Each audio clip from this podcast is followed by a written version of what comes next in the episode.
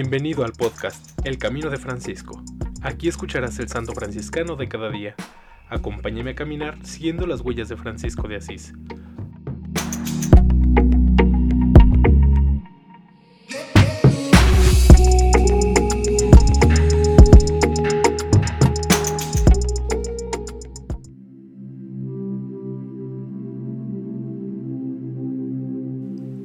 Julio 12. San Juan Jones sacerdote y mártir de la Primera Orden, 1559 a 1598, canonizado por Pablo VI el 25 de octubre de 1970. Después de haber separado la Iglesia de Inglaterra de la Iglesia de Roma, el rey Enrique VIII persiguió a los católicos que no le reconocían el derecho a proclamarse cabeza de una religión de Estado.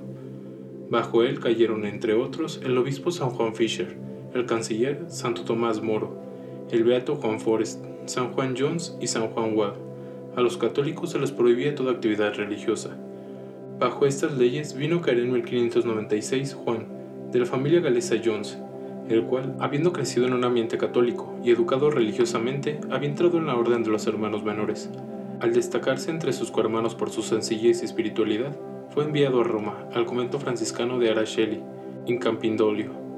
Hubiera podido permanecer en Italia viviendo tranquila y serenamente, pero él mismo pidió regresar a Inglaterra, y no precisamente a Gales, donde había mayor tolerancia religiosa, sino a Londres, el centro irradiador de la reforma anglicana.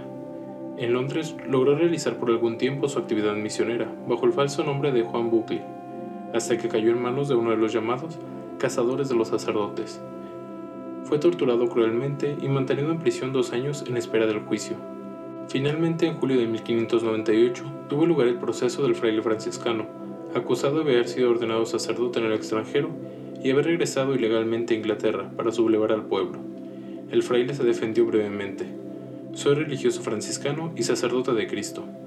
Vine a Inglaterra para conquistar el mayor número posible de almas para Jesús.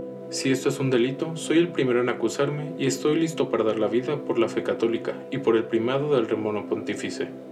Era la confesión que aquellos esperaban y de inmediato fue emitida la condena, que debía ejecutarse fuera de la ciudad, en el camino recorrido en la Edad Media por los peregrinos que visitaban la tumba de otros famosos mártires ingleses.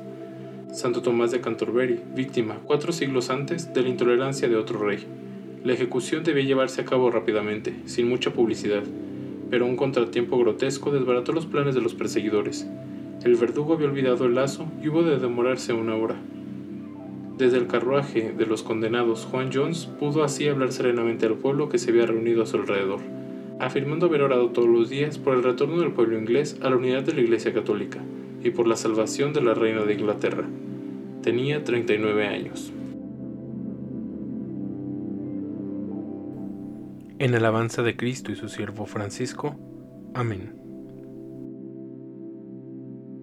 San Juan Jones ruega por nosotros.